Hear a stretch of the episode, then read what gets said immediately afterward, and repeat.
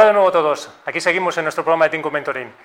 Ahora vamos a tener el placer de hacer una breve entrevista, pero seguro que muy, muy, muy nutritiva, a Elvira Orellana. Elvira Orellana, buenas tardes. Buenas tardes. ¿Qué tal? Pedro. Muy bien, Muy bien. estar aquí con vosotros. Muy bien, fenomenal. Bueno, Elvira Orellana es la responsable del Departamento de Programas de Desarrollo y Mentoring de AENA. Ha estado involucrada desde el inicio en el diseño, implantación y el desarrollo del programa de mentoring Líderes Desarrollando Líderes, que del que hablaremos con ella, y de otros programas de mentoring. Antes de, de trabajar en AENA, antes de incorporarse a AENA, trabajó en consultoría de recursos humanos y en psicología escolar y clínica. Es licenciada en psicología por la Universidad Complutense de Madrid. Es coach certificada por IC por ICF, por FIAC y por AECOP. Y tiene formación especializada en coaching de equipos y en diseño e implementación de programas de desarrollo. Sí, Una vida dedicada al desarrollo de personas. prácticamente una buena Prácticamente. parte de ellas, sí, Muy bien. efectivamente. sí. Y un programa de líderes desarrollando líderes. Es un programa que, siendo Sí. de AENA, un programa de altos vuelos. Es de alto vuelo, sin duda ninguna, pero de aterrizaje seguro, ¿eh? Seguro, qué bueno, qué bueno, me quedo con eso, me quedo con eso. Muy bien. Elvira, eh, y en todo esto, toda esta tu carrera, eh, este programa que además lleváis ya, lleváis ya 10 años con Diez él, años, sí. ¿cuándo llega el mentoring a tu vida? Pues el mentoring a mi vida, para ser exactos, se- by the book, llegó la primera vez que me fijé en alguien que hacía algo que yo quería hacer Qué y bueno. me enseñó cómo hacerlo. Ujú. Y eso fue muy pronto en mi vida. Pero el mentoring estructurado como un programa dentro de una organización, mentoring corporativo, empecé a atisbarlo eh, allá por el 2011, creo, 2011-2012, en que hicimos un curso, una formación, varias personas del departamento, de programas de desarrollo, específicamente coaching, mentoring y algunas otras técnicas de desarrollo de personas. Y ahí sí descubrí lo que podía hacer el mentoring corporativo y fue un flechazo. Sí, fue descubrí que, que era que tenía mucha fuerza, que podía hacer mucho el mentoring. Y me dediqué a leer como una loca y a cizañar para que hiciéramos eh, como eh, trabajo final de aquella formación el diseño de un programa ENA ENA y luego me dediqué a seguir cizañando para que lo lleváramos a, a efecto. Y bueno, ha sido una de las cosas en las que encontré una colaboración y una complicidad muy alta, muy grande, que no te la tuve que convencer, con Begoña González. Y empezamos y aquí estamos en la undécima edición. Pero no habrás dejado de coaching, que yo soy coach ejecutivo también y me preguntan, pero entonces coaching y mentoring no, ¿no? Se pueden No, no, las cosas. totalmente, solo vale. que cada uno tiene una aplicación y, y es, eh, digamos, recomendable en situaciones específicas, pero no, no están reñidos. De hecho, hay una cosa curiosa, es que la gente tiende a echarlos a pelear. Sí, sí, por eso lo digo, es que lo decimos en el programa para que nos escuchen todos los que nos ven es- y sepan que esto no Es que a mí me gusta más el mentoring porque bueno, es, que, es que cada uno tiene una aplicación y es recomendable en unos casos, en un momento de la carrera de la persona, para una necesidad específica, para otra. O sea que, y, y ninguno de ellos no puede decir que no, no, que no, se, que no se te ocurra ponerlo en mentoring o que no se te ocurra ponerlo en coaching. Son buenos los dos, pero yo sí veo bueno por lo menos muy recomendable ver qué aplicas a qué caso, para qué. El para qué es lo fundamental, que sabes que es la pregunta básica pregunta, de coaching. ¿Para qué? sí. Muy buenas, eh, muy Hola, buenos días, Javi. buenas tardes. ¿Cómo estás? Qué gusto saludarte. ¿Alguien te definió Así es, así es, desde la Ciudad de México, eh, esta, esta ciudad mágica, ¿verdad? Oye, alguien te definió recientemente, y la conoces bien, es Begoña, como, como el Sherpa de- del programa de mentoring. Me gusta ese concepto. Pero eh, yo no soy el Sherpa, soy la Sherpa. Bueno, perdón. Bueno, bien, bien, bien. Hay que ser inclusivos. Me da miedo a veces utilizar el femenino para no decir miembros, miembras y cosas de esas cosas que cuando no Claro, sabes lo trato de decir genérico, ¿no? Bueno, yo, vamos, me, me empatizo contigo porque si eres la persona que, que de alguna manera gestiona todo esto, eh, con tu equipo seguramente el esfuerzo es tremendo, ¿no? Y sobre todo los retos, los retos que supone enfrentarse a un programa de estas características. Luego, si nos puedes lanzar algún número de, de participantes, sé que vais por la edición número 11, pero en tu opinión, eh, ¿cuál es ese desafío más importante en operativa de gestión eh, de un programa de estas características como el vuestro? Contaba ya uno. En el nuestro ya es la dimensión que tiene. ahora mismo, decía números, son, han participado en el programa de mentoring, incluyendo la, la edición que está en marcha, la undécima, 278 personas. 278 personas que eh, no equivalen igual a parejas, porque en nuestro caso, como decía antes Begoña, los eh, que han sido mentís pasan a ser mentores. Digamos que es un programa que se realimenta, que se, que se autogenera. Han pasado a ser mentís, hay muchos mentores que repiten. De hecho, uno de los criterios que consideramos de éxito del programa es que como el 98% de los mentores cuando al hacer la evaluación del programa se les pregunta, ¿estás dispuesto a ser mentor en otras ediciones? El 98% dice que sí. Y de los mentís, el 92, no llegan al 92, porque muchos de ellos lo que dicen es todavía no estoy preparado. Cuando esté preparado, sí. Pero no se cansan, no se cansan. No, no, no se cansan, no, no, no, no. Eh, procuramos eh, dosificarlos para que no se nos cansen también. Ese es otro reto, es eh, nuestro programa es, muy flexible por una parte, pero también está muy estructurado.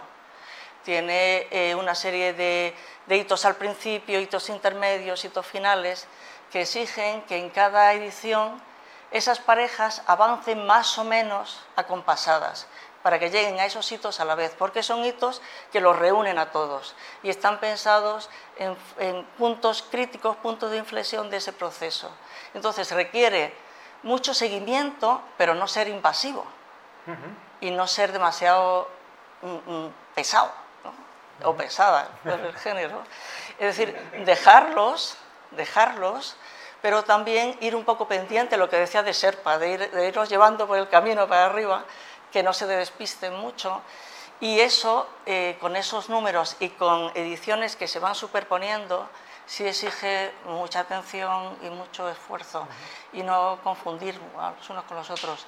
Ese es uno de los retos seguramente más de operativos, como decía Julio, más te voy a, serios. Te voy a plantear yo otro que seguro que lo ha sido, porque en todos los programas de mentoring, al final, de una forma u otra, este es un, debate que aparece siempre, ¿no? El matching. El famoso ah, matching. Ah, sí. ah ¿ves? Eso ya, ya no lo dice todo, ¿no? es decir, tener un montón de mentores, un montón de mentís y decir, ya yo, ¿cómo cojo? ¿Quién con quién? ¿Quién con quién? ¿no? Y hago ese matching. ¿Cómo hago el emparejamiento? ¿no? ¿Cómo lo habéis gestionado? Pues, Sobre todo tú, que pues, pues eso te ha dado de con mucho amor, con mucho amor y con mucho cuidado. Por una parte, teniendo algunos criterios, algunos criterios que te, que te guíen quién con quién.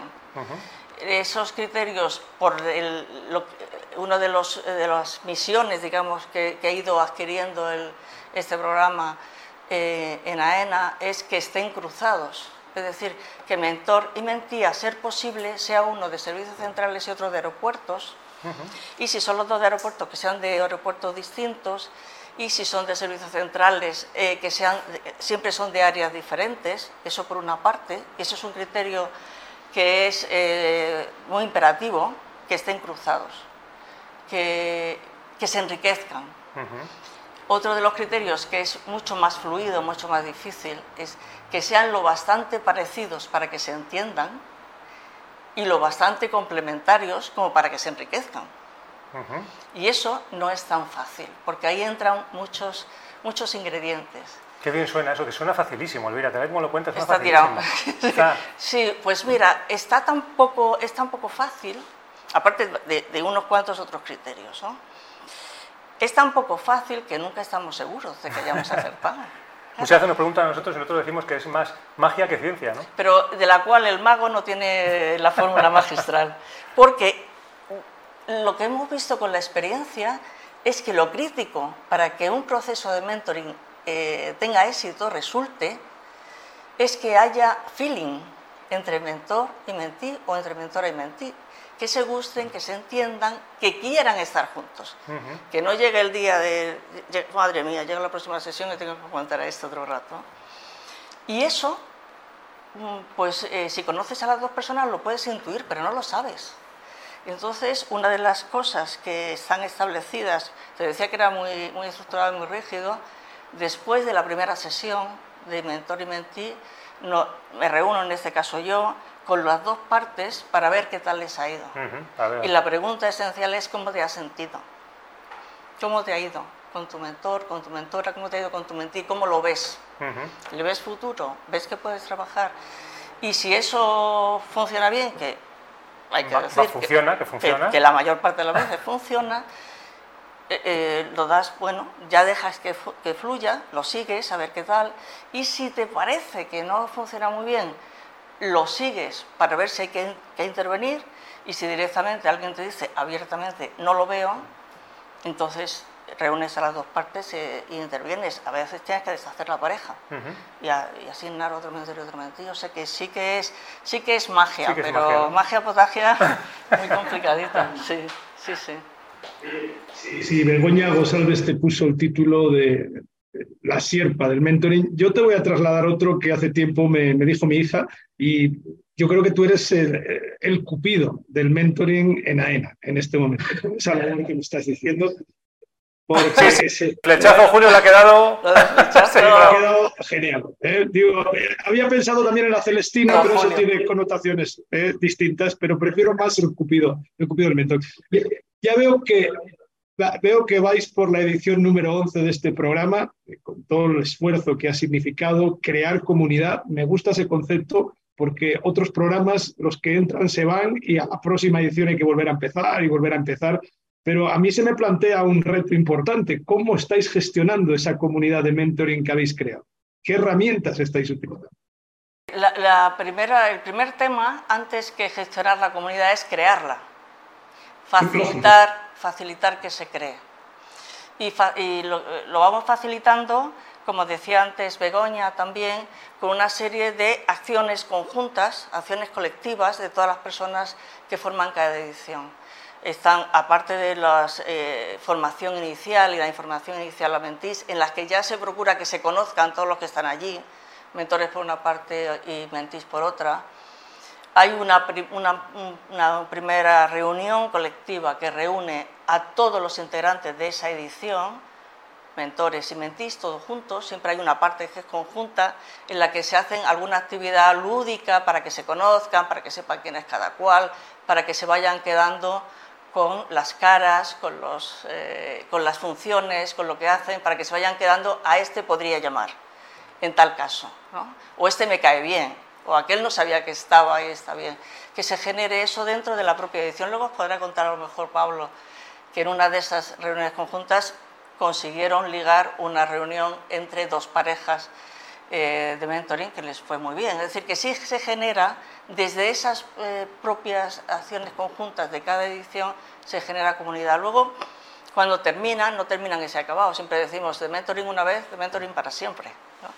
Entonces siguen teniendo acceso a la, intranet, a la red que hay para justo para mentoring, siguen teniendo acceso a todos los recursos. Yo sigo estando forever, bueno, hasta que esté, ¿no? y no te puedes ir, ya no te puedes ir. Mm, yo creo que en algún momento con esto de la distancia podré. Eh, eh, eh, decía también Begoña, las acciones de clausura de las ediciones que reúnen a todo el mundo eso, eso es otro de los eh, retos operativos, es que organizas una boda de muchos cada año aproximadamente, de muchos, van muchos. Y suele ser muy divertido y lo pasa muy bien, tienen un team building, o sea que, que sí hay una serie de, de, acciones, digamos, voluntarias, preparadas, eh, mm, preconcebidas, con, con premeditación que lo genera y luego toda la acción espontánea de eso que crece solo. Que algunas veces descubres, ahí va, pero si estos siguen manteniendo esa relación y siguen estando. O sea que sí, eso es lo más bonito del programa. Sí. Elvira, hay una cosa, eh, porque nosotros nos cansamos de repetir, o mejor dicho, no nos cansamos de repetir. Pero repetís mucho. Lo decimos mucho. Los beneficios que tiene el mentoring, ¿no? Entonces buscamos datos. Mira, esta mañana estaba consultando también otra estadística que dice que las, el 70% de las empresas del Fortune 500 dicen que el mentoring es necesario, necesario para ellas. O sea, ya no que es una oportunidad, sino que es necesario para asegurar el desarrollo, ¿no? Pero es verdad que cuando eh, se empiezan a crear estas iniciativas en las empresas, muchas veces hay algunas que piensan que, bueno, pues que hay un montón de trabajo detrás, que lo hay, ¿no? Lo puedes contar tú en primera persona. Eh, y a lo mejor no se fijan en los beneficios que tiene. ¿no? Para esas empresas que ven esto como un muchísimo, muy complejo, como que no sé por dónde empezar o cómo no, bueno, si te han escuchado a ti ya ven que esto es pim, pim, pim, pim, cruzo, pongo, pongo y quito, y ya está, ¿no? Pero ¿qué les dirías a esas empresas que, se lo, que, que se lo están, que lo ven, pero no, se no ni se lo piensan o que se lo piensan y no arrancan? Bueno, parece que la respuesta automática es decir empezar. Empezar. Empezar. Pero yo sobre esa respuesta automática, ya está aquí el pero, ¿no? El sí pero, pero es pensarlo bien. No porque tenga mucho trabajo, porque renta muchísimo. No da el 100 por uno, da muchísimo. En muchos casos son beneficios muy difíciles de medir, pero que están. Pero piensa para qué. No porque sea una moda, no llames a todo mentoring, me haces mentoring porque sí, pues porque como los del Fortune 500 dicen que sí, yo lo hago. Piensa qué es mejor para tu organización, de qué manera vas a empezar, para qué lo quieres, qué objetivo tienes, tener claro para qué el mentoring es importante, cuál es tu target, quiénes serían tus mentees, quiénes serían tus mentores. Y eh, cuando te decía que había estudiado mucho, había visto, estuve haciendo algunas, eh, tuve la oportunidad de tener alguna, algún benchmarking con empresas que habían hecho y me encontré con alguna muy grande que no podía volver a tocar el mentoring porque se estrelló en su primer programa. Ya. un, un, programa hecho para sucesiones que luego no se pudo dar, ¿qué tal? Y, y, si te estrellas en el primero, es muy difícil resucitarlo, porque ya el nombre está marcado.